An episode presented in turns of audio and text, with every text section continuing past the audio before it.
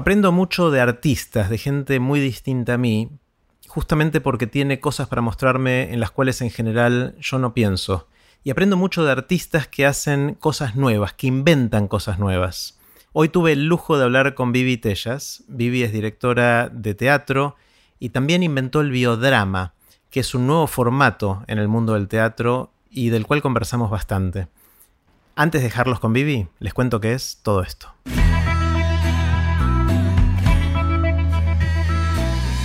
Esto es Aprender de Grandes, el podcast donde comparto lo que aprendo mientras intento aprender durante toda la vida y lo que converso con gente que admiro. Puse los links relevantes en aprenderdegrandes.com barra Vivi. Con ustedes, Vivi Tellas. Hola, Vivi. Hola, Jerry. ¿Cómo te va? Bien, muy bien. Eh, me gusta empezar con una pregunta grande. Sí. Eh, y en tu caso me tengo muchas ganas, me fascina eh, lo que haces y tengo muchas ganas de aprender de vos. Sobre todo quiero saber qué aprendiste en todos estos años de hacer y experimentar con el teatro. Sí, bueno, es una pregunta amplia y muy compleja porque desde que tengo, bueno, tengo, tuve una formación artística siempre desde chica, así que, no sé, siempre fui muy así experimental eh, y, y voy sumando, sí, es, eh, yo no sé si, nunca lo vi en forma de aprendizaje, ¿no? Esa noción que me, me llega un poco de vos, este, nunca lo, siempre lo veo como, una, como la experiencia, cómo, cómo se va construyendo la experiencia, ¿no? Y, y al principio yo quería ser artista visual. Estudié este, Bellas Plástica Artes, o- sí, sí. sí, Bellas Artes, hice toda la escuela de Bellas Artes. Pero bueno, eh, ahí aprendí, ahora incorporamos el aprendizaje, me di cuenta un poco que me sentía muy sola Ah, en las artes visuales.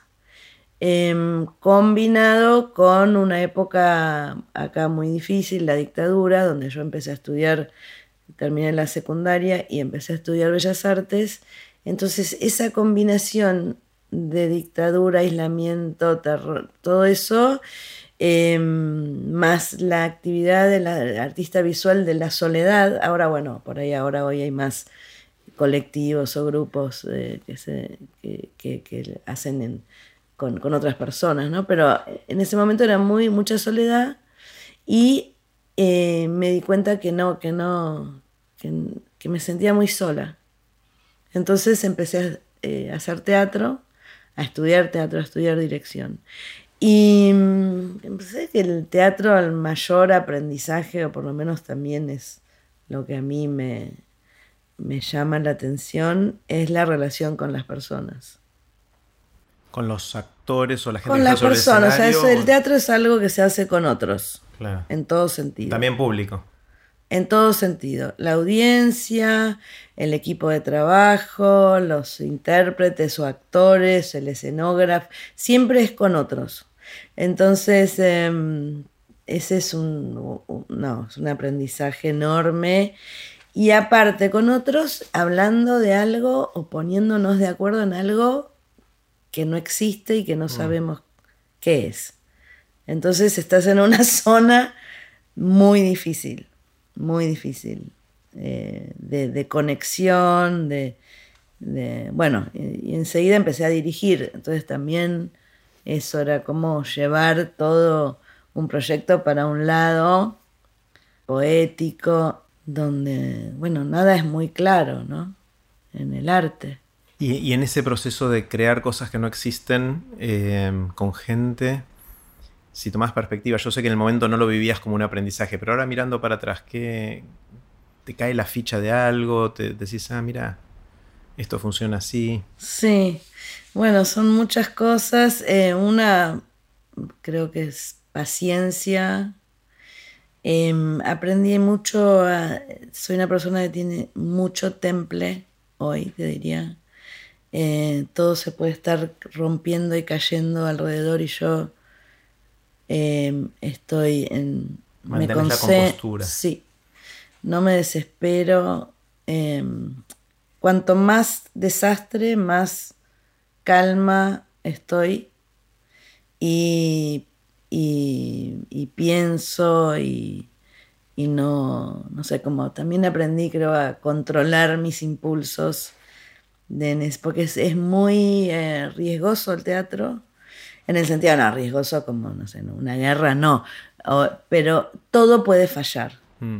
Son muchas cosas juntas. Mm y todo puede fallar. Y si falla una de esas cosas, ya se arruina todo.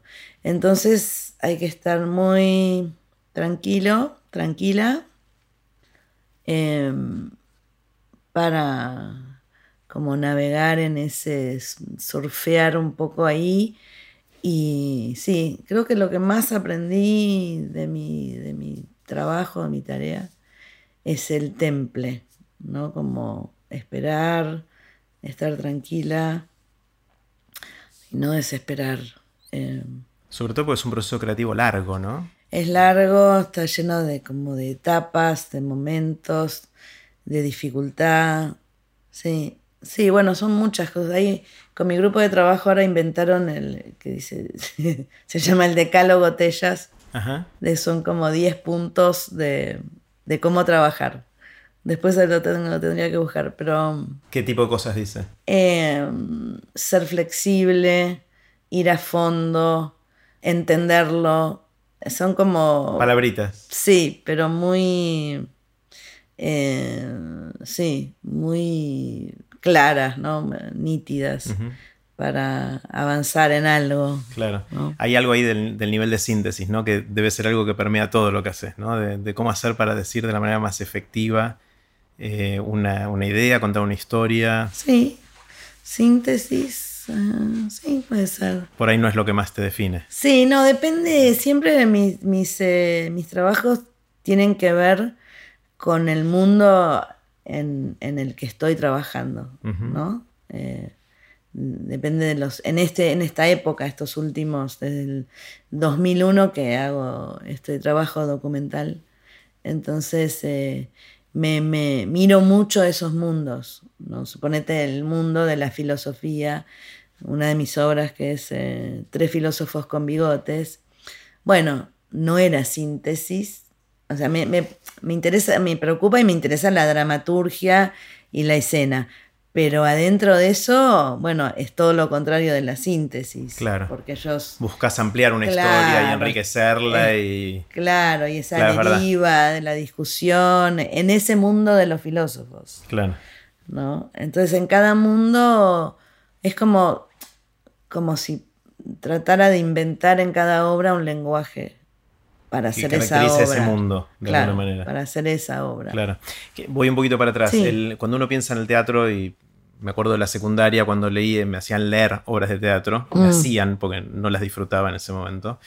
Eh, es muy difícil leer teatro. Es difícil leer teatro, eh, pero bueno, uno tiene el esquema más tradicional de decir hay un dramaturgo que escribe una obra por ahí después se muere, pasar un montón de tiempo, y lo agarra un director, convoca, hace un casting de actores, esos actores leen la obra, se la aprenden y después el director les dice cómo la tienen que hacer en escena, la ensayan y hacen funciones. Es como la cadena tradicional de, por lo menos de mi visión del espectador, ¿no? No, conozco nada el tema. Mm. Vos le diste una patada a eso, con lo que fuiste creando desde el 2001, eh, biodrama o teatro documental, tiene distintos nombres, entiendo. Sí. Contame un poquito bien qué es, así lo, entiendo un poco más. Sí. Em, hmm. Bueno, siempre experimenté mucho en el teatro. Eh, esos textos, como vos decís, también pueden tener una forma experimental o de búsqueda ahí adentro. Me interesan mucho los textos, de hecho siempre trabajé con textos. Mi última obra de texto antes de empezar a hacer documentales eh, fue La Casa de Bernarda Alba, de Federico García Lorca, que la hicimos en la Sala Grande del Teatro San Martín.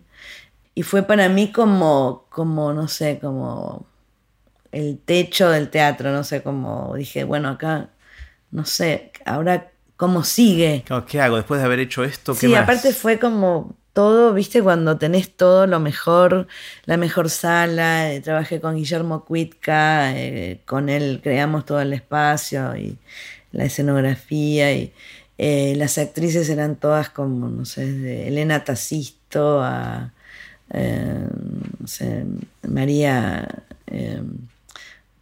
eh, eh, no, no, bueno, se me vienen todas así Sí, sí, las, sí. las caras. Bueno, tenías un equipo espectacular. Eh, sí, no, todas las actrices de, muy, muy, muy, muy buenas. Y, eh, y fue encima, fue un éxito total. Que eso también me sorprendió porque la sala Martín Coronado, eh, María Oneto, no me salía el apellido. Bueno, todas las actrices increíbles. Y Mirta Busnelli. Y, y son mil, 1200 personas en esa sala. Es muy grande. Y fue como un éxito increíble de público. Entonces me quedé como, también me sorprendió mucho que, que fue tan éxito. O sea, nunca busqué cuando hago mis cosas como el éxito en esos términos, ¿no? Y dije, bueno, ya está, pensé, ahora ya no sé. Y entonces tuve la sensación como de empezar de, de vuelta, como en otro, como cuando levantás la púa de un disco y cambias de track, decís, bueno, ahora voy a empezar en otro circuito, en otro, eh, en otro lugar. Me encanta que lo que acabas de decir, la mitad de la gente que nos va a escuchar no entiende qué es la púa de un púa, disco, el track y todo eso. Pero no lo vamos a explicar, va a quedar ahí. eh, como- Bueno, un track Los que no no- entendieron, vayan y busquen. En Spotify también puedes cambiar de track. Sí, pero no hay púa ni tenés que No. levantar nada. de- Nada. a lo sumo el dedo para hacer el clic. Ujú. Entonces te corriste a, a tratar de hacer una, empezar de Sí, cero o con sea, algo me, nuevo. me- no, no era como, me- te, te cuento un poco la sensación de ese momento de, de- de estar como muy satisfecha y haber llegado a ese trabajo que era como el colmo, ¿no? Como un clásico español de mujeres, era todo, era muy, para mí como muy satisfactorio, me dio mucha satisfacción. Quedé, viste, como llena, no sé, me parecía que, no sé, que ya estaba. Eh, y ahí empezaron a pasar algunas cosas en mi familia. Eh, y también conocí, bueno, ahí inventé biodrama por primera vez, que un poco era la pregunta que me hacías, para el Teatro Sarmiento, porque me llamaron para dirigir el Teatro Sarmiento en ese momento. Y, y pensando un poco en la ciudad, en que es un teatro de la ciudad, que eso está, tiene una, eh, está como, tiene un presupuesto de, de las personas, ¿no? Que pagamos este, los impuestos. Ujú. Y mm, entonces pensaba esa relación, cómo ofrecer algo a la ciudad eh, de un teatro público.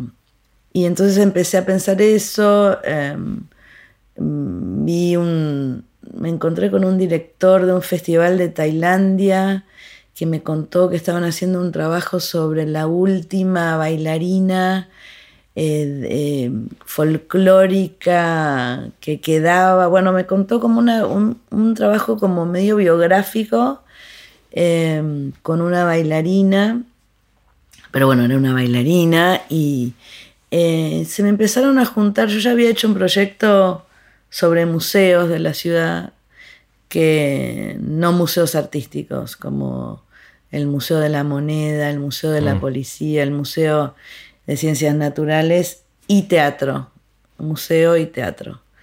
Eh, o sea que me interesa mucho la ciudad y eh, entonces eh, empecé a pensar esa idea de cómo retratar a las personas en el teatro. Mm. Y, y ahí inventé biodrama, que es bio de biografía, drama de teatro. Pensando, bueno, por ahí ese año hacíamos ese experimento en el Teatro Sarmiento. Entonces invitábamos a algunos directores, eh, directores que, que sé que pueden investigar o que pueden tener otro punto de partida que no sea una obra dramática de autor, como que pueden empezar en otro lugar eh, a trabajar y, y les pedía eso, que elijan una persona que esté viva y que trabajen sobre su biografía en escena. Como cada Esa uno a su estilo, claro, al estilo Ah, de no sabía que empezaste preguntándole a otros cómo lo harían o encomendándole. Fue así. Claro, exacto. Ah, sí. Era como una especie de festival o de. Era mi, mi- mi propuesta de, de curatorial Ah, del me- Teatro Sarmiento Ah, mira. ese año. Eh, ¿Y y, cómo- ahí inventé la palabra y claro, y, y dije, bueno, por ahí no sabía que después ibas, ¿no? Viste que esas cosas no se saben qué va a pasar. Claro. Este, y cuál era el interés que empezaba a generar eso en los artistas, en mis colegas y, y en la audiencia y en el teatro público, que es también com- complicado. Em, y, y no, y fue, fue in- increíble. Invité a esos, ese año a tres directores, eh, creo que eran Mariana Oberstern, em, eh, Analia Couseiro, Luciano Suardi, bueno, está todo documentado eso. Y eso en el 2002, ¿no? Y ahí conocí, eh, eh, al mismo tiempo yo terminaba esa etapa de hacer Bernarda Alba, mientras armaba esto de biodrama, y entonces empecé a ver mi trabajo. Ese era mi trabajo como directora artística, de, y era eso, invitar a un director y decirle que trabaje sobre, pedirle que trabaje sobre la vida de una persona viva, que es un poco es la vuelta como la mirada distinta sobre la biografía, que en general es gente muerta, ¿no? Entonces, como trabajar de primera mano con alguien y su, y su vida. Y cuál es la teatralidad o qué, eh, cuál es el teatro que se puede encontrar en la biografía. Claro. Y esencialmente, bueno, ya pasaron de eso 15, 16 años, no más, 17 años, Sí, un montón de tiempo, hiciste un montón de estas cosas. em, claro, pero ahí la diferencia es que eso lo hice para el teatro y, y en mi propio trabajo como directora, Claro. eh, ahí invité a la persona que creo que fue como mi último maestro, que es eh, Stefan Kegi, que tiene un colectivo artístico, es un suizo-alemán, de- se llama Rimini Protocol. Y él, yo vi una obra de él en Córdoba con tres porteros que no eran actores, que, que me fue como una revelación para mí. Tuve como, viste, cuando Mm. tuve una revelación y, y yo ya estaba haciendo biodrama en el teatro y lo invito a él al ciclo biodrama. Mm. Y ahí nos conocemos, nos somos muy amigos y teníamos, yo ya estaba haciendo biodrama, veo su trabajo como una coincidencia que tenía increíble mucho parecido, claro. en Córdoba y ahí le pregunto, yo le digo, me acuerdo mucho de eso, que, que en mi propio trabajo como directora, que estaba como buscando que si le parecía que podía hacer una obra con mi mamá y mi tía, que esa fue mi primera obra documental ya muy extrema, como dejando esta invitación que yo hacía a los directores para el Sarmiento, como que trabajen como quieran, yo ya empiezo a trabajar ahí con, con personas que no son actores, entrenados. Que interpretan su propia vida, o sea que son ellos los que hacen de ellos. Así es. Y ahí empieza lo que yo empiezo a llamar archivos, para diferenciarlo de biodrama Mm, eh, del Teatro Sarmiento. Entonces mi propio trabajo se empieza a llamar archivo, archivos, que es como la idea de que la persona es un archivo de su propia experiencia. Claro, y es más un documental, de ahí Sí. también el teatro documental. Y ahí empiezo a hablar de documental también, porque eh, Stefan Kegi, que es este amigo, que también era su ponele, tercera obra, recién ahora es como el pope del teatro contemporáneo, el- es lo más grande, lo- es impresionante lo que hace ahora. Y en ese momento recién empezaba y él todavía no le decía teatro documental a lo que él hacía. Y ahí empezamos juntos a un poco a, a- a nombrar, ¿viste? Cu- Cuando haces algo así también empiezan los... Tenés que empezar a nombrar las cosas. Claro. Otra vez. Sí, crear lenguaje. Exacto. Sí. Y para entender, ¿esto es documental en 100% o hay ficción que se mete en esto, en estas obras de teatro interpretadas por la gente que a la vez es el protagonista y a la vez desde quien se habla? Sí, en estos años, eh, hablando de tu, tu idea del aprendizaje, que lo Ajá. tengo que tener presente, este, voy aprendiendo también de qué se trata mi propia investigación, Ajá. porque no hay un camino, no es que puedo sumarme a un camino que está, lo voy como creando y ahí tengo que nombrar y también tengo que ver de qué se trata realmente. Entonces una cosa importante para mí es que a veces la gente me dice, ay, pero vos, pero con cualquiera se puede hacer una obra el teatro. No, yo, yo como estoy formada en el teatro, ese es mi campo de trabajo, em, necesito que haya teatralidad, necesito trabajar con personas o con mundos donde yo puedo encontrar teatralidad. ¿Qué significa teatralidad? Y sería como eh, algún tipo de construcción o una entrada en la ficción, ¿no? Como dónde empieza la ficción, eh, mirar ese momento. Entonces, eh, la primera obra que hago, que es mi mamá y mi tía, que es con mi mamá y mi tía, que no son actrices. Son ellas dos en el escenario. Son ellas dos. Esa, esa mm, investigación que no sabía que, cuál iba a ser el resultado, que te digo que es esta idea de empezar de nuevo y cuando empiezo de nuevo después de Bernardo Alba, empiezo ahí, mm. con mi mamá y mi tía. Eh, y con las historias. Entonces ahí encuentro eh, un elemento teatral que es, que es donde yo puedo empezar a trabajar, que es la repetición.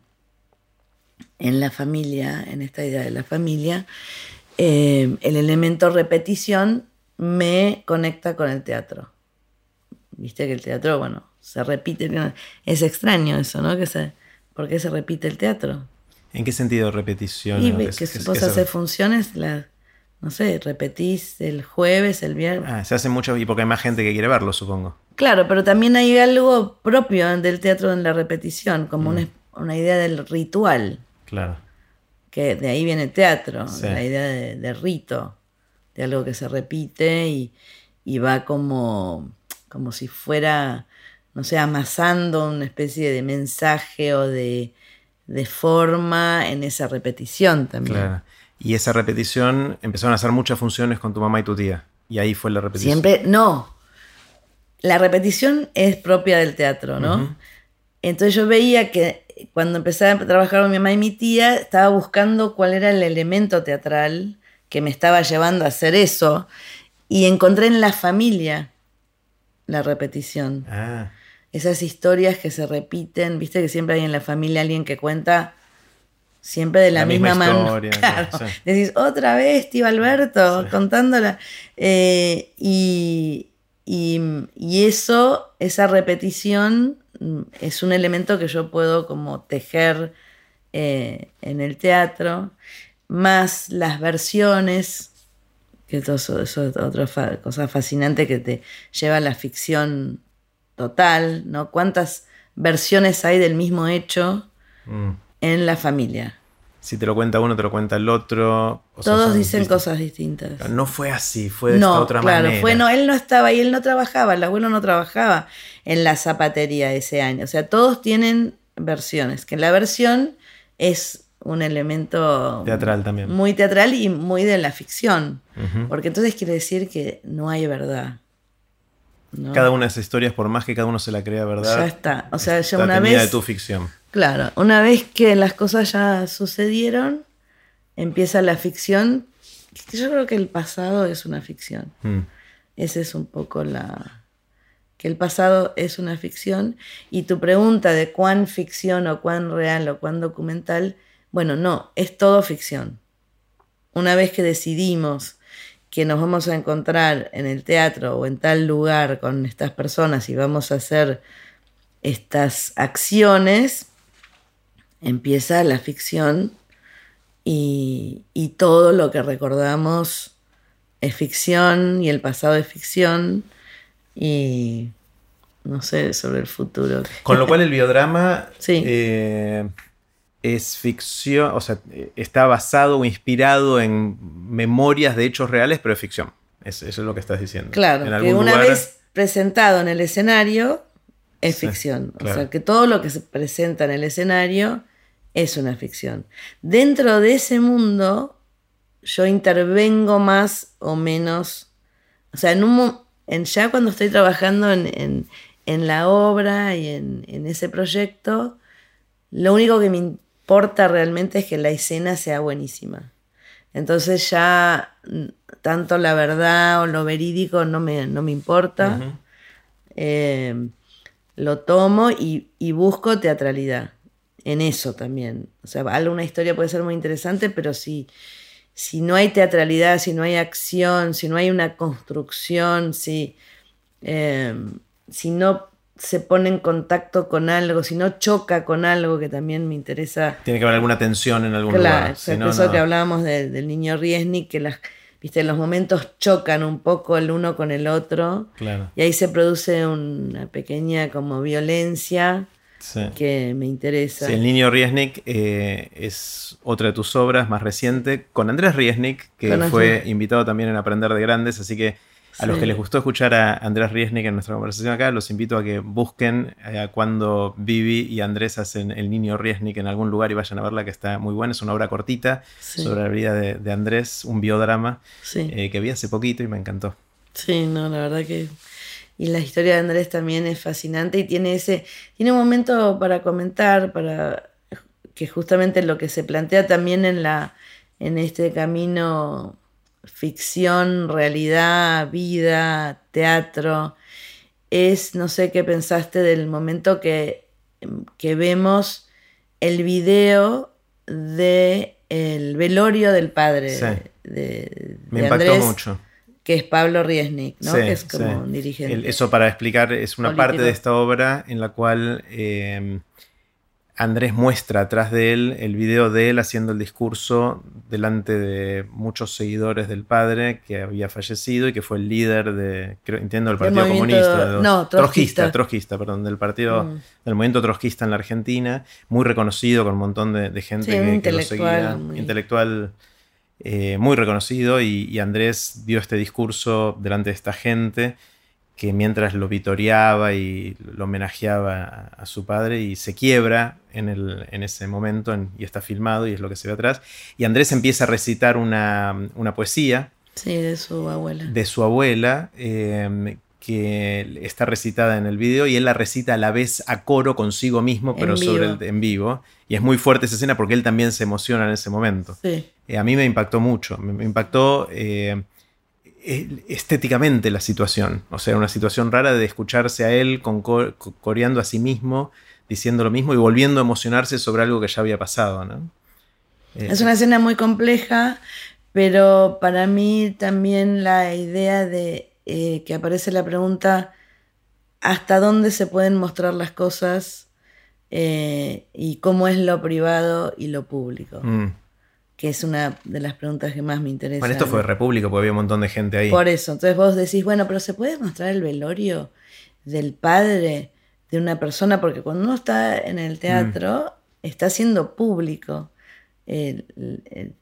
todas las cosas que pasan, hay una audiencia y estamos compartiendo públicamente y eso la gente se va del teatro, lo comenta, puede escribir, puede hacer lo que quiera porque es, eh, se hace público, mm. algo que se hace público. Yo tengo mucho cuidado con eso eh, cuando estoy trabajando y, les pido a, los intérpretes, que yo llamo a la gente que trabaja conmigo, no actores, justamente como para respetar también el trabajo de los actores. Que es algo profesional, para lo cual estudiaron. Tiene una formación, un entrenamiento. También tuve que inventar, bueno, ¿cómo se llaman? Intérpretes. Sí, las personas que están en el escenario conmigo. Intérpretes. Intérpretes puede ser cual, cualquier persona que, que, uno elija, ¿no? Eh, este, es una, me suena bien esa palabra. Ahora, decías que no, cualquier, no se puede hacer biodrama sobre la vida de cualquier persona y entiendo, si entendí bien lo que me dijiste, es que el otro componente que hace falta para que funcione es la teatralidad. O sea, tenés que encontrar algo que transforme la historia que esa persona te cuenta o las cosas que le fueron pasando en algo eh, que sea teatral. Sí. Eh, escénico, por ahí es mejor. O escénico.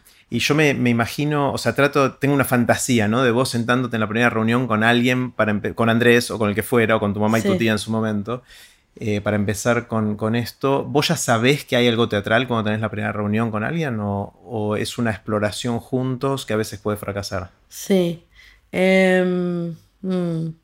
No, yo ya sé, eh, eh, empecé así, empecé con mi mamá y mi tía que no sabía lo que lo que estaba haciendo y si, y si eso iba a ser interesante, ¿no? De hecho, yo lo hice solamente como privadamente en mi estudio con invitados. Em, después dije, bueno, fui a una clase, a un taller, a un curso, a un seminario de filosofía y me di cuenta que durante el seminario se hablaba de filosofía y empecé a ver los momentos teatrales que había ahí. Empecé como a, como a cultivar una mirada eh, teatral que se ve que ya, o sea, que tengo, pero en la realidad y en otros ámbitos, que no es el teatro. Se ve que me estaba aburriendo del teatro, evidentemente. Eh, y entonces empecé a ver en el seminario, primero la puesta en escena de cómo estaba armado ese seminario, dónde estaba sentada la gente y los ejemplos en la filosofía, que son como pequeñas escenas em, eh, teatrales. Eh, y a partir de ahí em, empecé a pensar que podía ser una obra em, con tres filósofos que tenían bigotes, porque aparentemente parecía que era muy importante. Un, un requisito. El bigote en la filosofía. Y, bueno, y empecé a trabajar y resultó. Y entonces empecé a ver cómo era ese trabajo para mí, como empecé a darme cuenta que en mi vida privada y en mi vida personal yo me iba encontrando con momentos teatrales. Y esa era mi, empezó a ser como que mi empezás a ver el mundo así, es como un filtro de ver lo que te pasa alrededor tuyo, estás buscando esa... Sí, de a poco lo empecé como a, como a, se me empezó a hacer claro. Mm. Eh, después, suponete, tomé un, el curso para aprender a manejar. Entonces voy a la escuela de LACA y me encuentro con esta ciudad falsa, escenográfica, y no podía parar de reírme, o sea, no, no... Era una, es una apuesta. era una puesta en escena con señales que iban para cualquier lado, o sea, era todo falso y después me pusieron en un simulador de manejo que ya era el colmo. Eh, bueno, decidí que no, no, que manejar autos no era para mí, o sea, hice todo el curso, pero hice una obra con los instructores. Encontrando esa ficción ahí dije, ah, bueno, entonces puedo traer eso a mi campo de trabajo, a mi, a mi mundo teatral de ficción, más la biografía. Entonces está ese mundo, en el caso de la filosofía, el mundo de la filosofía, más mis protagonistas, de todas las preguntas que tengo, soy muy, muy curiosa, de cómo llegaron a ser filósofos, por qué dan clases hace 30 años en la UBA, no sé, y ahí en esas historias también busco esa construcción. Yo estoy tratando de imaginarme, yo no creo que mi vida sea teatral, pero imagínate que vos encontrás algo de, de teatralidad. teatral. Bueno, es un trabalengua. Bueno, eso. Teatralidad. Eh, ¿En qué consiste la búsqueda? ¿no? Mm. Y, estoy para, pensando en la gente que nos escucha diciendo, che, ¿podrá haber una obra de teatro sobre mí? Pensamos que la gente que nos está escuchando tiene esa inquietud. Si puede ser el protagonista de una obra de teatro en la cual él sea el protagonista en, el sentido amplio de la palabra, él o ella. Y ¿cuál es tu primera pregunta? ¿Qué, me pregunta me harías a mí o a la persona que podría ser el candidato a, ser el próximo niño Riesnik? Bueno, sí, eh, una pregunta para mí clave es si pasó algo en tu vida que cambió tu vida. ¿no? Que ese es, eh, como la búsqueda de, la acción dramática. Mm. O sea, yo lo miro como una obra. Entonces el análisis que hago de una obra es si las cosas cambian dramáticamente. O sea, los cambios en la, en la biografía a mí me llevan a pensar el teatro. Claro, porque el personaje tiene que evolucionar para que haya una historia. Un, si no, no... un cambio. Si, cuanto más radical es el cambio, no sé, te fuiste a vivir a otro país, tuviste que hacer otra vida o descubriste que tu padre no era tu padre, o sea, algo que drásticamente, o sea, estoy poniendo ejemplos muy extremos, ¿no? Eh, donde tu vida cambia drásticamente. O por el destino, el destino es muy... Yo el subtítulo que tengo hoy para biodrama es La dramaturgia del destino. Que eh, aparentemente el destino parecería que no, no está arreglado, ¿no? No tiene dramaturgia, pero si mirás bien de cerca, eh, podés empezar a diseñar esa dramaturgia, empezar a hacer conexiones. Entonces, una pregunta primera es, bueno, si pasó algo en tu vida que, eh, que te hizo cambiar totalmente. Mm. No, no sé, también puede ser algo trágico o algo muy feliz, no sé. Sí, un cambio Ganaste la de- grande, no sé, sacaste, no sé, un premio que te, que te hiciste millonario un día para el otro, o te hiciste pobre y perdiste todo, o no sé, una Mm. enfermedad o, o al- la religión, no sé. Sí, un cambio drástico de ocupación o de lugar de vida o de. Sí, eso es un, como muy extremo, ¿no? Claro. Y, y después, eh, después están los accidentes, que son también como bastante dramáticos. eh, y donde yo busco también donde como la gente no son actores o actrices y con los que trabajo, donde uno pueda representar, viste que las personas cuando te cuentan algo a veces se tienen que parar, viste decirte, Sí. no, y entonces entró y te parás. claro. En el momento que te parás, Ahí ya, ya estás en escena Ya hay algo, claro. ya estás, te estás poniendo en escena. Entonces yo busco ese momento donde cuando hacíamos mi mamá y mi tía, mi- la primera obra que realmente yo no sabía lo que estaba haciendo, me di cuenta, me daba cuenta que tenía que hacer cosas a las que ellas reaccionaran. No les podía pedir que hagan cosas porque no sabían hacer. Entonces, por ejemplo, probaba cosas, ponía música árabe. ¿no? Porque nosotros somos sefaradíes de judías, toda, toda mi familia. Y, y entonces mi mamá se levantaba Y se ponía a bailar. se ponía a bailar. Sola, yo no le decía nada. Ponía la música, todos los ensayos, ponía la música, ella se levantaba y bailaba. Y para mí eso fue como, ah, un aprendizaje de cómo es el trabajo. Claro, y casi es terapéutico de conocer a tu familia y de, o sea, tiene un, proceso de aprendizaje también ahí, ¿no? En el, el caso este que es con tu mamá y tu tía. O sea, la conociste a tu mamá en un aspecto que por ahí no Ah, conocías tanto, o sea, de, de no, conocimiento claro, familiar claro. y de... Y también ellos me conocen a de- mí. Esto es todo una. Es, es compartir un momento, claro, muy intenso. Claro, es un proyecto conjunto que se trata del contenido de la vida de ellas. Por lo sí, cual, de ellas, mía, eh, de cómo también compartir. Siempre también me gusta, suponerte, Kosarinsky es un médico, mi otra Sí. obra, ¿no? que es con Edgardo Kosarinsky, el cineasta y, y escritor. A medida que fui haciendo las obras, fui entendiendo qué estaba haciendo, ¿no? esa búsqueda otra vez de, de cuándo empieza la ficción, si hay algo de construcción, si hay repetición, si hay un cambio drástico. Cuando lo conocí a, Edgardo Kosarinsky, me convertí en una espectadora. En el momento que lo conocí, dije, ah, me quedé como escuchándolo, como sus historias, como, como una espectadora y ya no sabía si era verdad, si no. Y ahí encontré ese, otra vez, ese momento teatral. Entonces él me contó que su médico clínico le había salvado la vida y me empieza a hablar de eso. Y dije, ah, bueno, alguien que te salva. O sea, em- todo me llevaba a mi territorio. claro. Y le dije que quería conocer al médico, que es Alejo Florín, que falleció hace ya dos, tres años. Em, y me lo presenta y les propongo hacer una obra con los dos, con el médico clínico real y Edgardo Kosarinsky eh, en escena. Pero ahí encontré, eh, era más un retrato de Edgardo, porque encontré que también yo me estaba, bueno, o sea, que él me volvía una espectadora de su persona. Claro, te sentías que estabas en una función del teatro cuando Sí, estabas y ahí encontré eso que yo necesito para hacer la obra. Mm.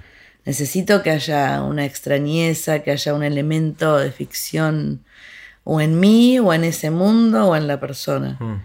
Eh, y volviendo a tu pregunta de quiénes son, eh, quién puede ser Candidatos. biodramatizado, eh, hay algo que no es un trabajo terapéutico para nada, o sea, lo considero siempre eh, dentro de lo poético, que son caminos que no sé a dónde vamos a llegar, ni son curativos, o sea, No es el objetivo, puede pasar, pero no es lo claro, que puede pasar como pasa con el arte, que Claro. decís, ay, qué bien que me hizo Sí. esta obra, o esta película, o esta No, pintura. pero no es la búsqueda, no es lo que está buscando. No, no, no, no, para nada. Eh, pero bueno, digo, tiene esa, ese bienestar eh, o divertirse con algo que haces y eso te hace bien, o, o por ahí encontrás, cada uno encuentra, ¿no? En su camino cosas. Sí. Este, pero no es mi, no es mi formación ni tampoco mi objetivo. Me impacta mucho como comparando con, con el cine y con Ah. otras experiencias, el teatro eh, es más difícil de reemplazar con nuevas tecnologías. Estoy yendo a otro tema, ¿no? Mm, O sea, uno piensa, viene Netflix y entonces el, sí que pasa el cine, Netflix compite con el cine, por ahí algunos que iban al cine ahora ven Netflix, quizás no. En cambio, con el teatro eh, es muy difícil de disfrutarlo mirándolo en una pantalla. No es lo mismo. Eh, me, me suena que es difícil reemplazar al teatro con algo filmado en, en la tele, ¿no? Eh, con lo cual siento eso que lo hace más robusto el teatro frente a que nuevas tecnologías puedan reemplazar a, a la sala de teatro y la experiencia. Aunque igual hay desafíos y es difícil llenar la sala, supongo. Y también Sí, no, una condición del teatro que es lo que lo mantiene justamente lo que decís en su, en su lugar, es que es en vivo. O sea, la condición total del teatro es- en vivo. por definición de teatro. Es en vivo, es. o sea, es en vivo y eso está pasando en vivo y estás en vivo vos también como, como audiencia, como espectador y eso es, es una experiencia contemporánea entre la escena, eh, los actores, los intérpretes, eh, es, es el trabajo escénico, los bailarines, la danza. Sí, o el, o el concierto, también la música. El, bueno, pero el concierto puedes escuchar grabado, ¿no? Sí, estos podrías verlo filmado también. Pero viste que la, la Y pero- música justo desarrolló una industria increíble Sí, de la grabación, sí, pero igual la gente paga muy caro para ir a ver los conciertos. ¿verdad? Pero como algo cada vez más cotizado de Sí. estar en vivo porque podés disfrutar de la música grabada, bien grabada, Mm. esto que decís, nuevas tecnologías. Pero el teatro no, no, Claro. no, No, no. lo puedes reemplazar. Es en vivo y es donde ahí donde se produce ese hecho extraño, diría yo, o sea, medio raro. Mm. de, de estar ahí eh, compartiendo ese momento. ¿no? Sí. Me fascina eh, y estoy en la búsqueda personal yo de encontrar esas instancias en las cuales durante un rato, una hora, dos horas, lo que fuera, haces solo una cosa. O sea, cuando vas al teatro, durante esa hora, dos horas, lo que dure la obra, estás 100% ahí. Y, y si realmente podés meterte ahí es cuando más lo disfrutás, cuando más Bueno, la experiencia. Qué ¿no? valioso, ¿no? También el tiempo de cada uno hoy. Es, es eso, pero es, es raro, pues es valioso, pero lo usamos para cosas que si mirás para atrás decís, ¿en qué lo usé? No sé en qué lo usé. Pero si fuiste al teatro, es, ah, fui al teatro. Sí. Y tuve, tuve ese momento en el cual estuve conectado con eso. Por ahí, yo creo que parte de que el cine siga resistiendo frente a Netflix y otras alternativas es que si estás Netflix, te parás, agarras algo de comer, vas al Ah, baño, te sí. suena el teléfono, no sé qué. Surgió otro tema y te pones a conversar. Te En cambio, en el cine no haces esto, es te dormís. En el cine casi nunca te dormís, bueno, por eso casi. O no- te vas, bueno. Claro, pero en el cine es raro que te vayas, salvo que sea muy mala la película o que te sientas mal o pase. Es raro que alguien se pare en el cine. Tampoco, salvo que te mueras de ganas, no vas al baño. Te aguantás, porque estás ahí, no querés perderte, Sí, no puedes poner pausa. Entonces tenés que estar ahí, tenés que. Sí, eh, lo mismo pasa con el teatro. Lo mismo pasa con esta conversación que estamos teniendo. sí. Nos estamos acá sentados durante un rato, cerramos la puerta, apagamos el celular y estamos 100% acá. Y Sí. no hay mucho de eso, ¿no? Es O sea, no, en nuestras vidas, por lo menos a mí me pasa, y estoy en la búsqueda de que haya más, porque cada vez que las encuentro las disfruto mucho y siento que son las cosas que... es como que estás presente. Estás la idea en- de estar ahí, presente. no hay ni para atrás ni para adelante, estás acá ahora y, y conectado sin distracciones. ¿verdad? Y no hay muchas de esas cosas. Yo creo que ir a un evento TED, TEDx Río de la Plata, lo que fuera, es parecido también. Uno Sí, está ahí hay conectado con una muy- experiencia de ese día. o Y de es algo tarde. del vivo también. Es el ¿no? vivo. Es el Aunque también están vivo. los videos también. Sí, pero, igual la gente se muere de ganas vivo, de ir. Claro, en Es vivo- otra cosa. Y porque en vivo también, eh, ¿qué pasa? Está en juego eso que hablábamos, te decía, del riesgo, Mm, ¿no? Como de... bueno. Puede fallar, puede no, no sé qué, puede la gente... La persona, siempre uno de mis maestros que fue Alberto Ure, que falleció eh, recientemente también, eh, él decía, ponía un ejemplo que era genial, que decía, el espectador eh, y el actor o el intérprete pueden morir en ese momento. Claro, biológicamente les puede pasar eso. Sí, o sea, puedes asistir a ese momento de, de- de la muerte Mm, en vivo.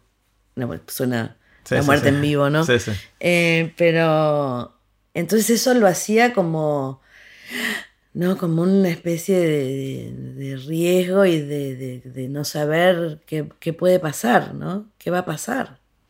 Y Ted tiene eso también cuando totalmente. yo cuando Sí, fui a cuando la subiste, charla, también como, como, como protagonista de eso, pero también la audiencia. Claro. Estamos ahí compartiendo un momento raro que cualquier cosa puede pasar. Ahora, En cine no, vos ves la película ya, sabés que vas a ver la película, a no ser que se rompa el proyector, Sí, sí, sí. que son momentos fascinantes. Sí, o suena la alarma de incendio en la Sí, mitad de una exacto, charla. Tipo de exacto. cosas que cosas, pasan. claro, pero en el cine, digo, es que está más arre- es- está fijo. Claro, estamos o sea, bajo pasan la película y vos vas a ver, los actores van a hacer lo que tienen que hacer, No hay riesgo. ya está todo decidido, eh, es otra experiencia, ¿no? Mm. Este, por eso es tan fascinante, viste, cuando no sé si alguna vez se, ahora no sé si pasa ya, que se quema la película. Ah, no, no, no sé qué Ya más no pues es digital. Claro. Ahora es digital, no sé qué. Estaba buenísimo eso, cuando se trababa la película y veías que se iba quemando Sí, ahí. era como, ah, es que es como, como un paso se- al, Eso pasaba porque se trababa y entonces el, El- foco calentaba el Claro, celuloide y lo quemaba, quemaba. En el momento, en el Claro. tiempo ese. Entonces iba corriendo el que estaba pasando la película para Era sacarlo. Y, espectacular. Sí.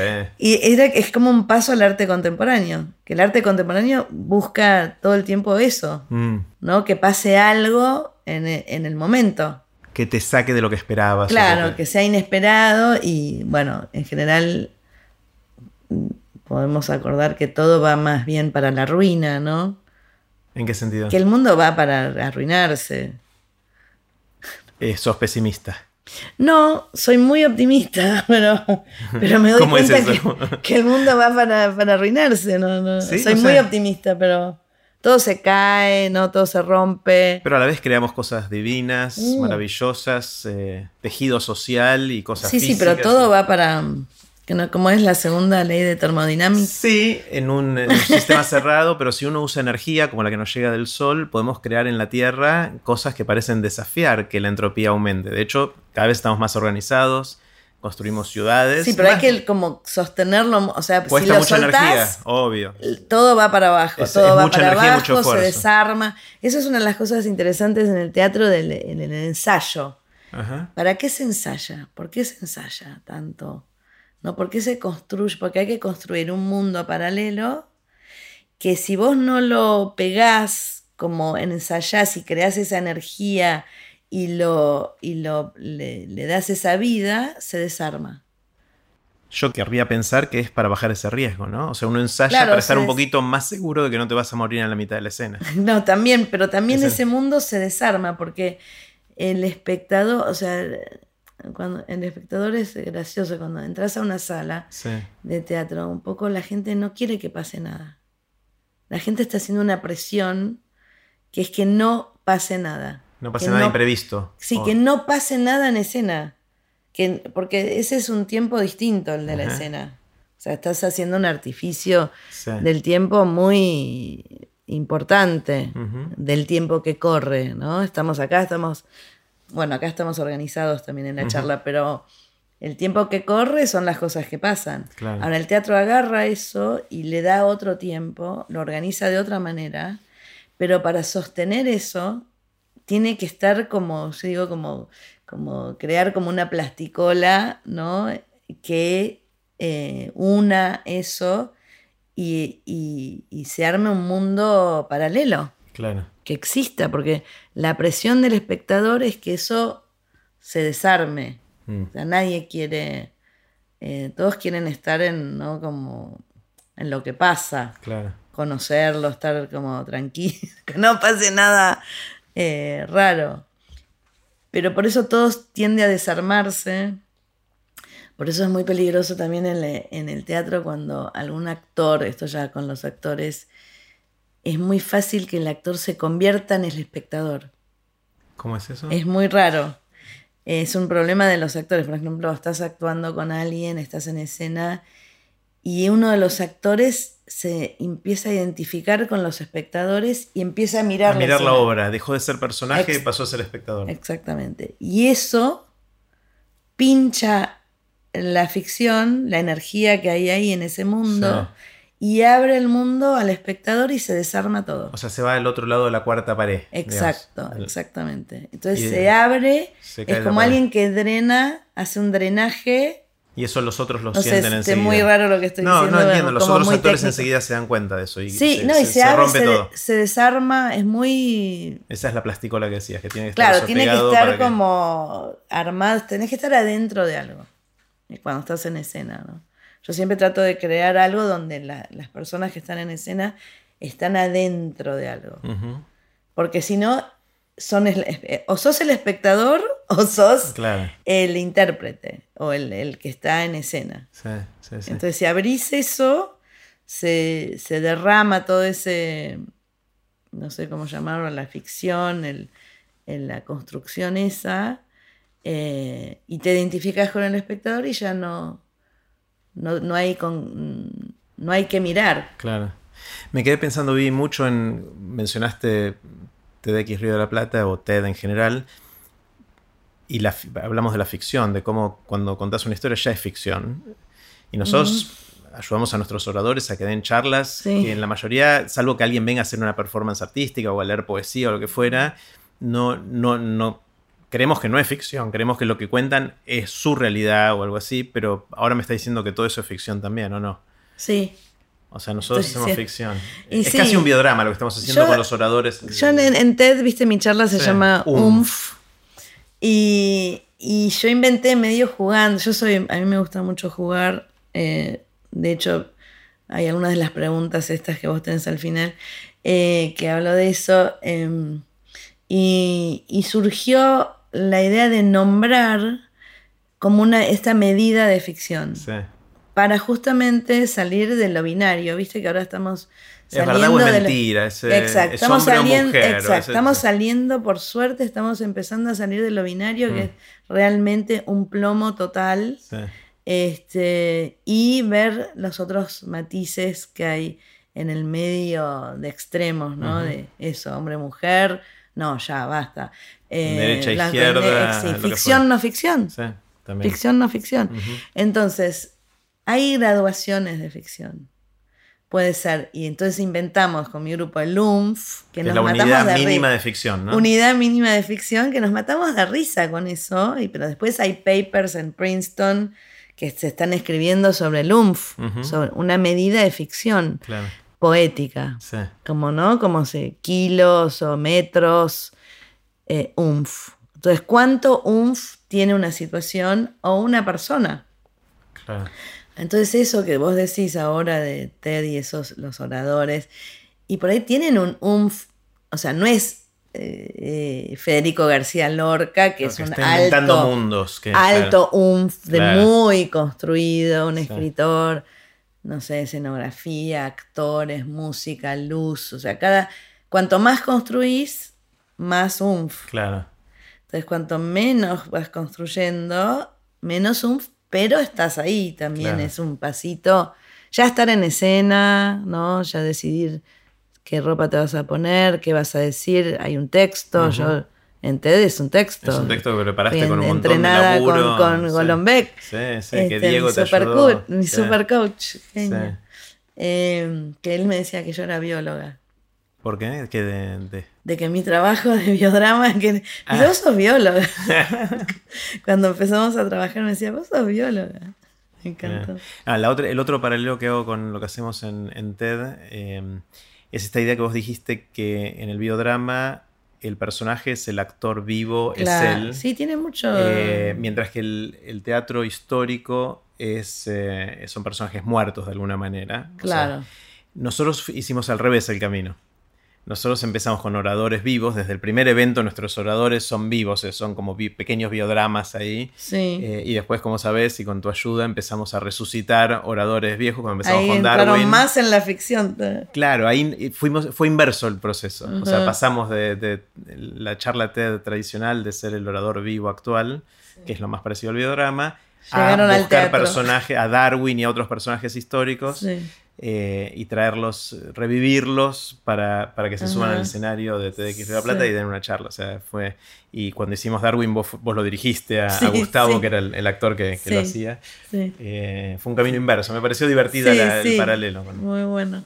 Este, no hablando de eso, que yo ahora a veces trabajo con, eh, con brujas. No sé si conoces ese trabajo. No. Hago un trabajo, una performance con una medium. Ajá. Me, me suena esto porque la idea del más allá, ¿no? Me acuerdo cuando hablábamos de Darwin como traer a alguien Claro. y, y es un poco medium, ¿no? La, esa idea. Nuestro rol ahí, claro. Claro, de. eh, yo a veces ahora trabajo, no sé, hice una performance en Nueva York eh, con una medium hace unos años que eh, yo le pedí que se conecte con John Cage y que a través de la medium, John Cage, desde el más allá, eh, puede hacer una obra nueva. Es como una, una Sí. performance conceptual muy Cage. Claro, ¿no? sí, sí, totalmente. Eh, yo trabajé, hice varias Y que haga de 4 Cage. minutos 33 segundos desde Claro. más allá, digamos, más Claro. o menos. Sería un. Una obra nueva, no sé, no sabemos, claro que. Claro, pero esa sería la más fácil de interpretar, porque durante ese tiempo él está Nada. callado y no tiene que hacer nada. Y, y la medium se lleva todos los laureles de que la hizo posta, digamos. ¿no? sí, sí, sí, tal cual, sí, sí. eh, está muy bueno. Y Una te- cosita nada más que me quedó Dale. de la, de la charla sobre lo de Riesnik y el, Ah. y el- que me parece importante esto porque se discute mucho en el biodrama y el y la y lo documental hasta dónde uno puede compartir la intimidad o lo privado cuando lo privado se vuelve público y ahí es una pregunta siempre que yo trato con mucho cuidado y en el caso de yo me preguntaba pero puedo mostrar el velorio del padre Mm. de Andrés Riesnik, que es algo, ¿no? De ser la muerte, de ser lo más privado que hay, no sé, me parece, hoy podría decir eso. Eh, y entonces cuando me di cuenta que era realmente un acto político, el velorio, viste que se, él lo Fue un acto dice. político, hasta estéticamente era un acto político. Entonces dije, ah, ya es público, ya era Claro. público. Sí, de hecho, había mucho Entonces, filmando. y- Claro, podemos mostrarlo y compartirlo como algo. No, quería no me quería dejar eso Pero ahí esa es una decisión tuya como directora o, o de Andrés como protagonista, de que está, dónde dibujar esa línea de lo público y lo privado hasta dónde No, llegar. no, yo, yo, yo diseño todo lo que está pasando, está decidido por mí. Por supuesto, con, tengo siempre que consultar porque no puedo eso, forzar, Forzar, a alguien a que haga algo con su vida que no quiere. Siempre tengo que consultar y ese es un poco el límite de, de mi trabajo con el biodrama, de, de si el otro no quiere o quiere, o, o si yo siempre pregunto, ¿podés decir esto? Eh, no, no, yo le propuse, cuando hablamos del padre y el exilio, este, mm, le dije, pero ¿cómo, cómo fue la, la, la muerte? Me dijo, "Ah, ah, tengo un video. Entonces me, mo- me mostró el video y dije, ah, bueno, es realmente público. O sea, no es... Sí. No, de hecho Andrés lo había compartido en las redes sociales antes de, Ah, mira. no, no Eh, yo, lo, yo lo conocía ya el video. Ah, ah, ah, Creo que fue en las redes sociales. Claro, claro, y ahí hicimos un trabajito en escena con él diciendo ese texto, pero en otro lugar también, Mm. como casi un discurso político, Claro, sí, y sí. ahí en el video él está emocionado y triste por su padre, ¿no? Como más emocionado. No quería, no quería quedarme No, es un buen punto. Es, eh, la idea de lo público, lo privado se discute mucho, ¿no? Hasta dónde, si hay pudor, si no, si cómo es, ¿no? Hasta dónde se Sí. puede mostrar la intimidad. De hecho, nos pasa exactamente lo mismo cuando ayudamos a los oradores de TED a preparar Claro, sus charlas. hasta Eh, y ese proceso que hacemos de los cuatro o cinco meses de, de ayudarlos a preparar las charlas tiene que ver con dibujar esa, esa frontera. claro, ese también. borde de... Y va fluctuando para un lado y para el otro, y van Sí. cambiando de opinión, y es una cosa dinámica. Y, Sí, es muy eh, interesante. sí. Muy biodramático, Ted, sí. Entonces, con, esto de- con esta perspectiva me, me siento que estoy haciendo un biodrama medio Sí, sí, sí. pobre, digamos, pero No, no, bueno, más eh, como con otra mirada. sí, otro objetivo también. Eh, quiero hacerte algunas preguntas cortitas, eh, Mm. te las envié antes y sé que te tomaste el trabajo de pensarlas una por una. Sí, porque, mm, viste, soy así. Está, no, está buenísimo, me encanta y creo que se le saca más jugo a estas preguntas cuando uno tiene tiempo de reflexión, porque algunas no son fáciles. Eh, te Son la- muy, te digo desde ya, muy buenas preguntas. Ah, Me gustaron mucho. Hay un par que creo que esto, estuve desde que la leí que no puedo parar Uh, de resolver. espero no haberte causado una obsesión. No, me encanta. bueno, bueno. Que no, me encanta. Bueno, te- la, la primera es la de los viajes en el tiempo. Suponete que tenés un amigo que construye la máquina del tiempo y te ofrece hacer un viaje de ida y vuelta a donde y cuando quieras. Sí. Es uno solo, vas a estar en ese lugar en ese tiempo y después volvés a la calle a la hora. Sí. ¿Irías al futuro o al pasado primero? Sí, no, iría al futuro. Al futuro. Sí, sí, sí. Le tengo miedo al pasado. Eso, eso es una cosa que me di cuenta. Wow, hace mucha poco. Mm. gente dice le tengo miedo al futuro, pero poca gente le dice, ¿por qué le tenés miedo al pasado? No, no, sabe, no sé. Me te- tengo miedo que me atrape, que quedar atrapada en el pasado. Ah, Eh, le tengo miedo, no sé, me, tengo miedo que, de revisitar el pasado y no entenderlo. eh, no sé, o que me, me- entristezca. ah, mira. O que, Ah.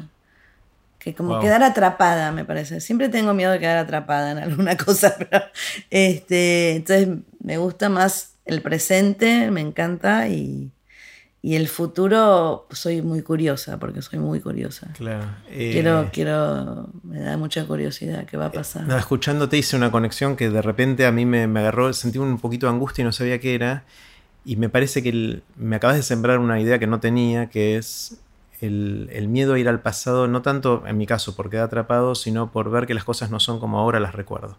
Por esto mismo que decís que cada vez que nos contamos de nuevo la historia, la vamos reescribiendo y la vamos Mm. ficcionando, y uno se arma la narrativa de su vida, es mucho de lo que hacemos cuando rumiamos los claro, la recuerdos. y todo dramaturgia, esa dramaturgia, te digo. Es dram- que todos somos dramaturgos de nuestras propias Sí, vidas, de sí, algún lugar. después, como a- después de que pasa. Y construimos unas historias con las cuales podemos convivir. O sea, con las Claro, cosas que nos fueron exacto. pasando con la vida y de repente volvés no fue así. Bueno, pero Uh. voy a decir algo para también compartir si los que están escuchando esta Sí. conversación. Podés cambiar el pasado. Así, reescribiendo esa narrativa. Sí. sí. Podés mirar de otra manera, Claro. podés. eh, bueno, por ahí el psicoanálisis se ocupa Haces más un poco como con un proceso un poco más doloroso. Claro. pero, eh, pero bueno, yo le tengo ese. Me di cuenta hace poco que, que tengo esa, como ese miedo al pasado. Así que la pregunta es: iría para el futuro a ver qué. Y a la vez soy muy curiosa, entonces Claro. me da ¿Y curiosidad. futuro irías dentro de 10 años o dentro de 100 o dentro de 1000? ¿Qué, qué Ah. futuro te interesa? Y sí, 100 años, no sé, no, no tanto, ¿no? Porque por ahí ya no estamos, no, por ahí ya no existe la- el planeta Tierra. Mm, Este, no, iría a un, sí, a un 30 años, no sé, 30, Mm. 40 años. Algo que todavía pueda ver de dónde salió, ¿no? Como, Claro, que todavía puedas ¿qué va a hacer sentido del mundo. Claro, algo así. Sí, a ver. sí. O no sé, también ahora que me estás empujando a esa fantasía, podría como ir a un lugar. No, pero a veces no sé si va a durar tanto. Mm. Me parece. Por ahí sacarte esa duda, si vas a... ¿Duró sí, o no duró? exacto, porque no, en este momento estoy Sí. muy. Me parece que la civilización eh, es un poco algo que salió mal. Ah, No, no salió bien. No, no, no. Y, y- pero podemos arreglarlo, ¿no? Me parece que no. No, Mm. no. Y no soy pesimista. O sea, soy sigo, muy. sigo viendo una gran contradicción No, en por eso, eso, pero- soy muy optimista en todo lo que hago, por eso hago tantas cosas Sí. y trabajo un montón y, y me dedico al arte.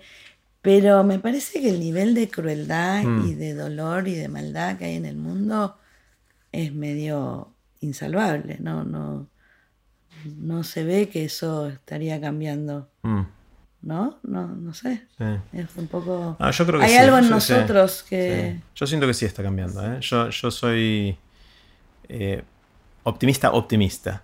Sí. Eh, porque siento que si, si mirás cualquier indicador, y lo conversamos de hecho antes de empezar a grabar, de, de, de crimen, de hambre, de guerras, de muertes y todo eso va bajando. La longevidad, las enfermedades van desapareciendo. eh, obviamente siempre va a haber algunas cosas. ¿Vos pero- crees que la crueldad va a desaparecer de los Sí. seres humanos? No digo que va a desaparecer, digo va bajando. No, desaparecer no. bueno, pues. por eso te digo. No, pero va bajando.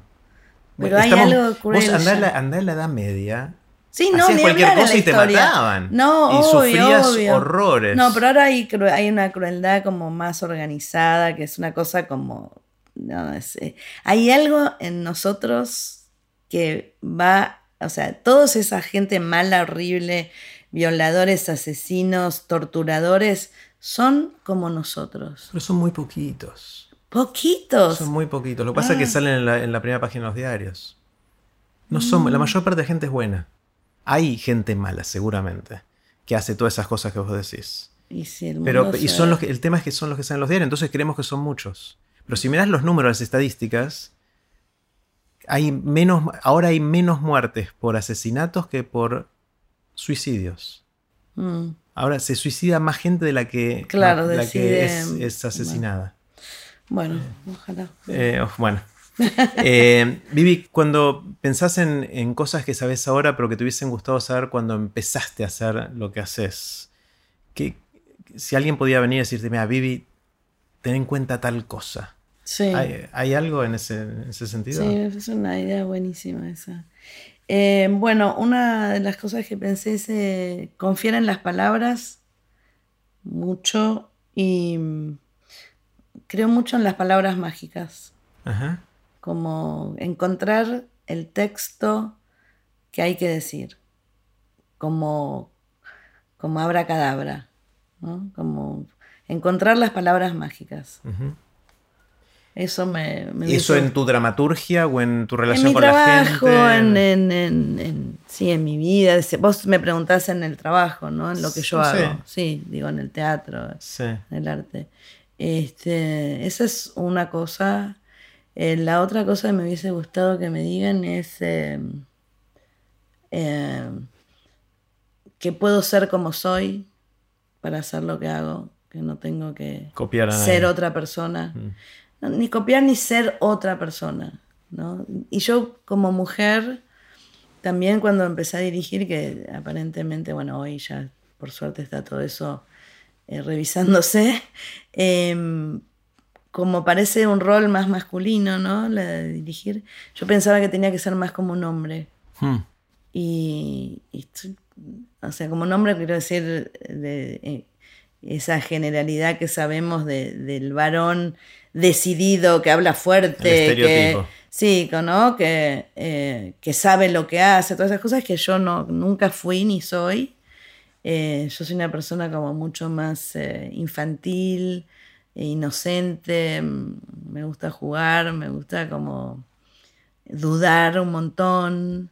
Eh, tardé mucho tiempo en darme cuenta que podía ser así y dirigir teatro. Mm. Entonces eso para mí, eh, pero bueno, también la época, ¿no? La época Mm. eh, fue cambiando, por suerte. Sí. ¿Qué son las cosas que te sorprenden, que te asombran? Esas cosas que las ves y decís, wow. Una cosa que me asombra es el, los colores en la naturaleza me, Wow. me asombran mucho. Ah, Me quedo mucho pensando en eso, no sé, el color lila, ¿no? Cómo la naturaleza produce colores. Eso me, me asombra mucho. Los árboles, mm, es una de las mis cosas favoritas del mundo, son los árboles.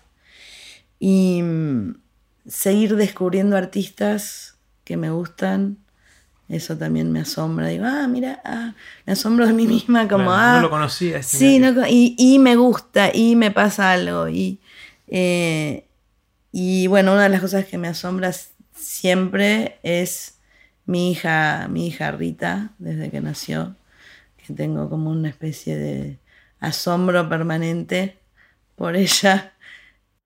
Por cómo aprende, por cómo creció, por cómo... que- por- So, como, ¿quién es?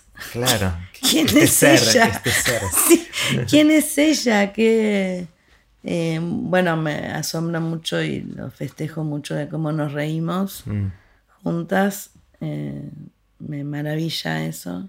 Y después, bueno, me sorprende cosas horribles del mundo, como hablamos antes, la, la crueldad no me cuesta Mm. entender eh, y eso me, me sorprende mucho. Mm. Me asombra en el buen sentido la inteligencia siempre. Soy muy, muy sensible a la, a la inteligencia, como que, ¡ah! viste, estoy siempre esperando eso. Mm, sí. Vivi, ¿cuál es- en, en tu área, en, en, digamos, en el teatro, en el mundo del teatro, cuáles son los temas de conversación? ¿Qué son las cosas que les preocupa a la gente que hace teatro? Sí, em, una cosa así, es, eh, una, si el teatro va a seguir existiendo, Mm. ¿no? Como, eh, digo, ante estas nuevas tecnologías y que va a pasar, tiene una resistencia, es importante la resistencia del teatro y qué va a pasar con eso. Y se lo debaten y hay gente que opina que, que no, o como... No, hay, en general hay algo, un poco como decías antes, tiene algo fuerte el teatro de presencia que irá cambiando de forma, o- pero esa idea de lo presente eh, creo que va a resistir. Pero bueno, se, nos preguntamos eso. Algo que se, que se charla bastante es quiénes son los espectadores. ¿no? ¿Qué- qué- Demográficamente, Sí, qué ¿quiénes tipo de gente va al teatro. es- ¿Quiénes son y, y- y- y qué hacer con ellos? Claro. Mi sensación es que en general es gente que tiene un promedio de edad alto. Esa es mi perspectiva. Cuando voy al teatro, eh, Claro, me siento bien porque me siento un pendejo. Eh, casi lo hago terapéuticamente, me parece Sí. ahora que lo pienso. No, no, pero ahí hay, hay teatro de Depende jóvenes. qué teatro, depende Sí, obviamente, sí, qué obvio. obra, todo eso. Pero el promedio de edad es más alto que en otros ámbitos en los cuales yo me voy. Que en. TED, por ejemplo. Sí, claro. Sí, puede ser. No, pero también la preocupación es qué hacer con ellos, con los espectadores, es cómo relacionarnos desde el teatro con los espectadores, cuál es el lugar que ocupan en la escena, si están en escena, si no están en escena, si caminan, si participan. O sea, la audiencia, como se está pensando mucho, pero eso ya hace unos años, eh, que no es la audiencia personas que están sentadas fijas eh, mirando algo que pasa. Entonces, hay muchas experiencias para mover a los espectadores de otra manera, activarlos, no sé, como otro tipo de participación. Creo que ese es lo, lo que está pasando. Es ¿no? como la, la vanguardia o una Sí, frontera. sí, o es, eh, hay como el audio tour, que es las personas haciendo un tour con auriculares, o las personas mismas haciendo la obra eh, con instrucción. O sea, hay- es como vos, como audiencia, sos protagonista. Yo creo que ese es el. Y es un poco también la crisis de- Mm. del teatro en ese punto. Mm. ¿no? Que ya empieza a desaparecer el protagonista y, y empieza a aparecer la audiencia como protagonista. Sí, sí, sí.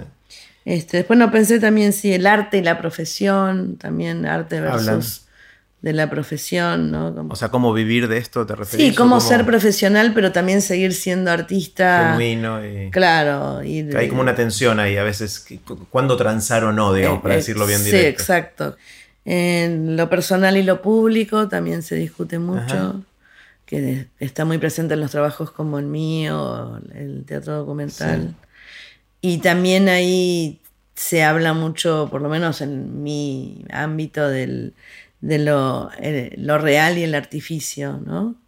Lo real y el, y el artificio, como... eh, ¿Artificio referido a la ficción? o- Sí, sí, O sea, de nuevo, sí, ¿dónde sí. está el límite? Es Sí, lo mismo que exacto. decíamos antes Sí, de alguna sí, manera, ¿no? sí. ¿Cuánta- ¿Cuántas unidades entre- mínimas de, de ficción tiene esto? Entre lo real y, Sí. la, y la ficción. sí. Sí. Ese- a mí ese límite cada vez me interesa menos. Ajá. Eh, porque me parece...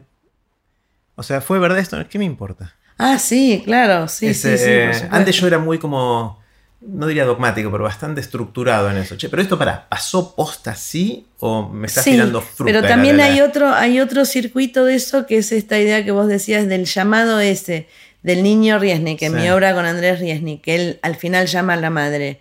¿Ese llamado es real?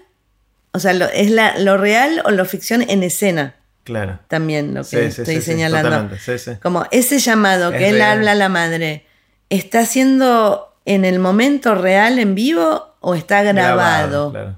Que ya estar grabado sería Sí. que es una ficción, un artificio.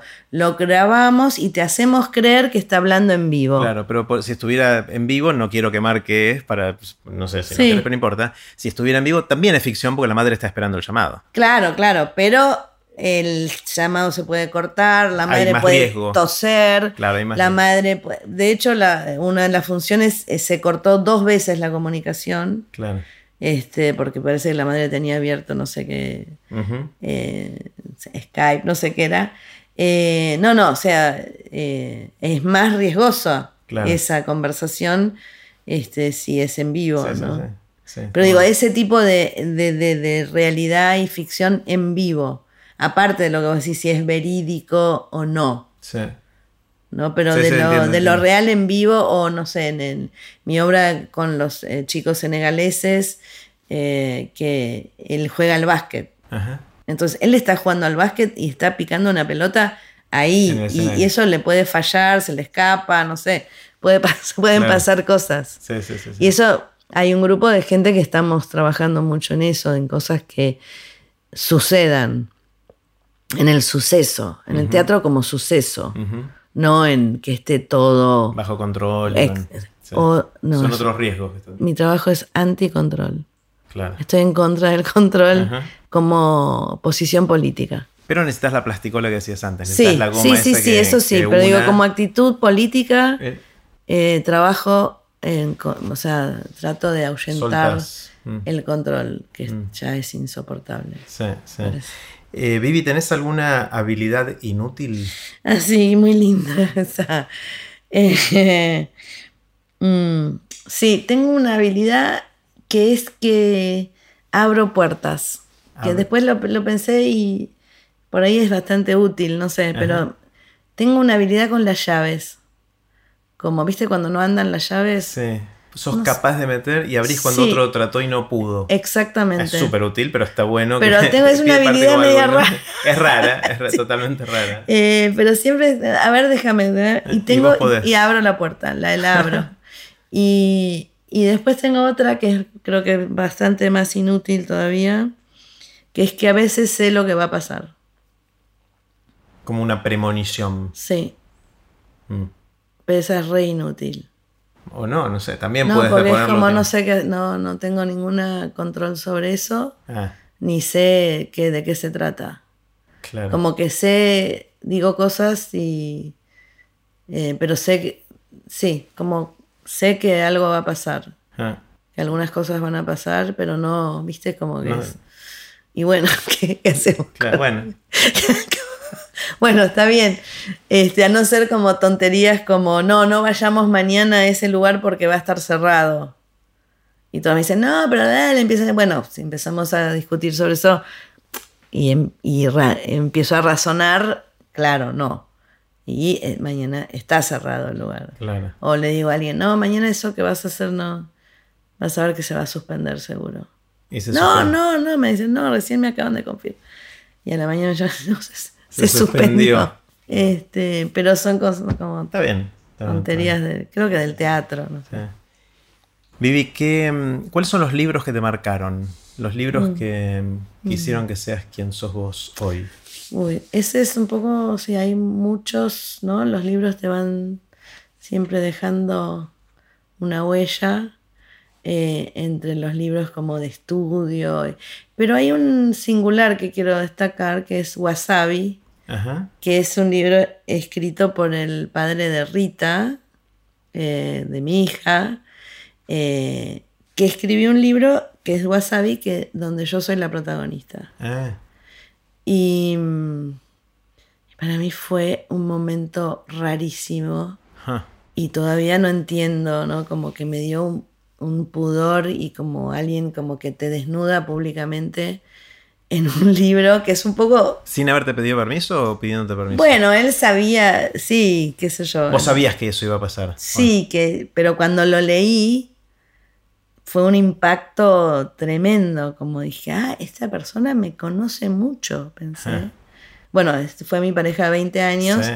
este, es Alan, Alan Pauls, Sí. es- es escritor, y me acuerdo que nunca había tenido esa, como algo nuevo en la lectura, pero bueno, yo estaba muy involucrada y me ¿Y veía él y, lo escribió veía. cuando estaban juntos ustedes? Sí, sí, sí. Sí, sí, muy, muy al principio de nuestra Mm. relación, que sería en 1990, Ujú. 91, en el 91. Este, y eso me produjo como algo que todavía no entiendo bien, ¿no? Algo como que lees literatura donde estás vos y hay una mirada muy eh, precisa, ¿no? Sí. Este, el libro se llama Wasabi, es muy... ¿Y la, la protagonista se llama Vivi? Eh, Tellas. Mm. Mi apellido. Sí. Suponete que alguien te levanta a la mitad de la noche y te sacude y te pregunta, Vivi, ¿de qué trabajas? ¿Qué le dirías? Que soy inventora. Inventora. Sí. Ja. Soy inventora. ¿Qué otra vez? Bióloga también. Bióloga por culpa de Golombek. Sí. Mano Santa. ¿Por qué? No sé. Es que la estaba soñando. Sí, sí. Es cuando te despiertas Claro, la mitad de ese la momento que ¿Quién decís, sos? Mano soy Santa. Mano Santa, no sé. No sé, algo como con el, con el bien o la generosidad, Mm. algo así. Vivi, ¿cuáles son tus anécdotas que se repiten? ¿Cuáles son esas cosas que contás entre amigos o con gente que querés y, y que te funcionan y que te gustan? Sí, bueno, tengo mi, muchísimas. Contame una. Pero una que me gusta mucho es que una vez una persona salió de una obra mía eh, y fue a la boletería del teatro a decirles que le- iban a hacer una denuncia al derecho al consumidor porque lo que había visto no era teatro. Esa me pareció como casi el halago más Es que qué ternura. ¿no? increíble. exacto, exacto. Por favor, hace la denuncia. Exactamente, como estoy trabajando en eso. Me encanta cuando la gente dice esto no es teatro o no es Arte, arte, o no es. típica, no, que ya es como, pero ¿qué, es entonces? ¿no? Pero el tipo estaba como convencido, quería hacer esa denuncia. Y Después estaba enojado, enojado. Enojado, no, no era un chiste, enojado. Voy a denunciar a ustedes que nos cobran una entrada por hacer esto que no es teatro. Aparte la idea del consumidor, ¿no? Como derecho al consumidor me parecía increíble.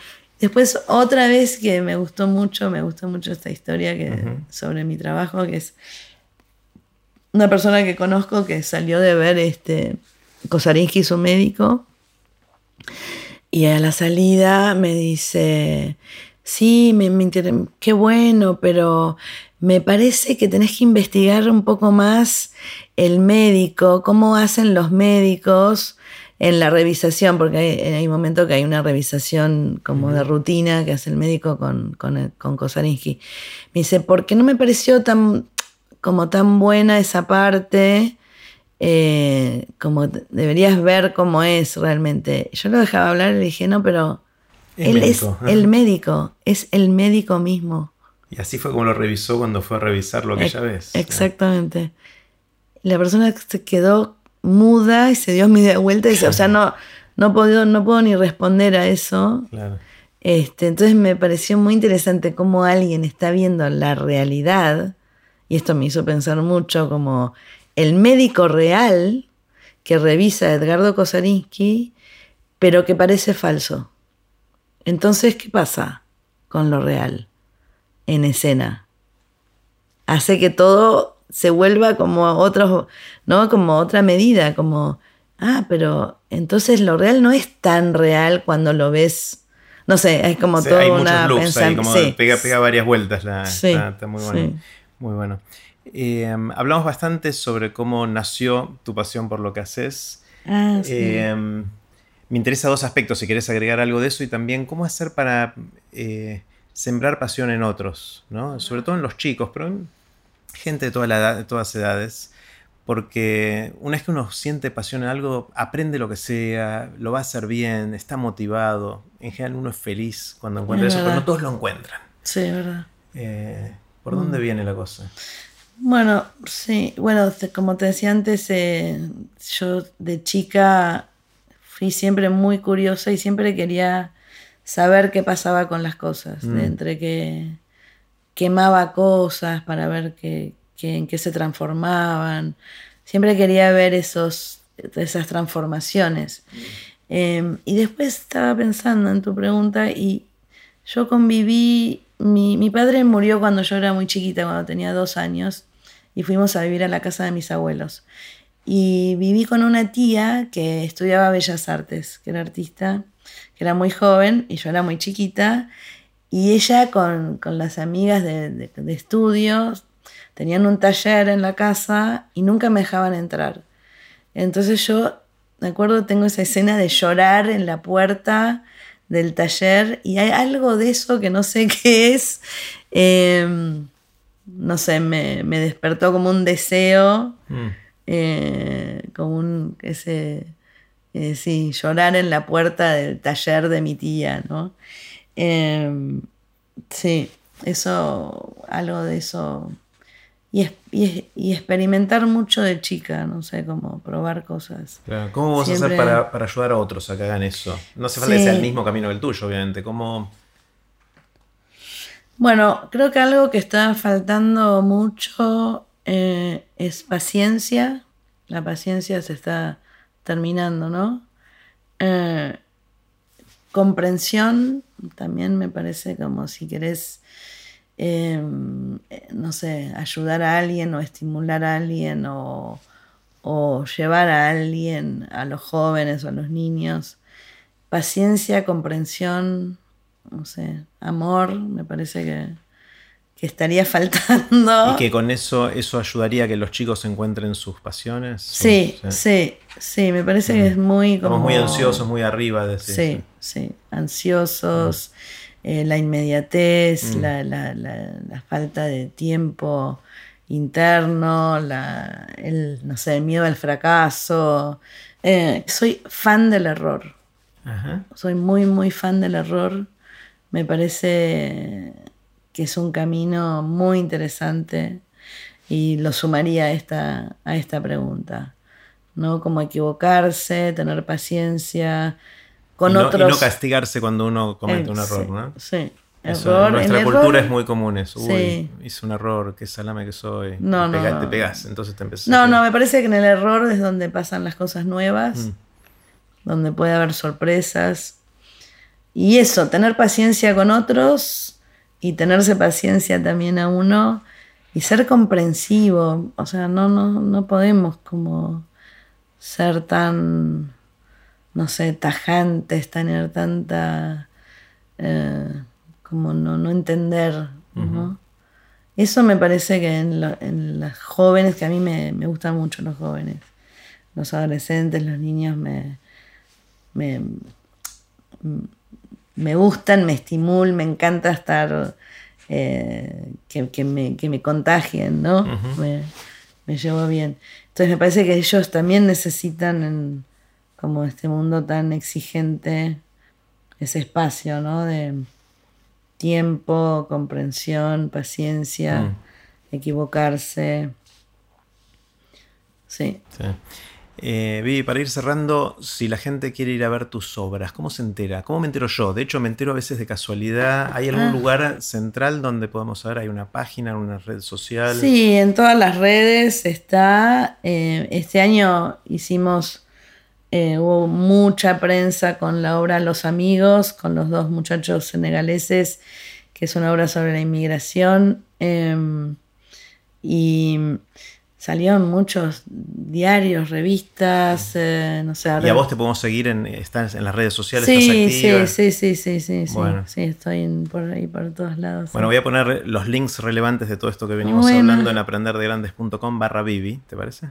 Me parece. Eh, así la gente que tiene ganas de, de ir a ver alguna de tus obras seguramente me va a ver a mí ahí en la audiencia porque te sigo mucho. todavía hay un par que no vi, pero bueno, algunas ya no las es más porque se murieron los protagonistas. es verdad, eh, es verdad. Cuando La del médico no la voy a poder ver porque se murió. Exactamente, eh, exactamente. Pero las otras espero verlas a tiempo. Es verdad, viste, son irreemplazables mis es, es efímera, son obras efímeras en algún sentido. Bueno, Vivi, gracias, me encantó charlar. No, gracias por la invitación, también, también me gustó mucho. Así terminó la conversación que tuvimos con Vivi Tellas. Puse los links relevantes en aprenderdegrandes.com barra Vivi. Espero que les haya gustado tanto como a mí.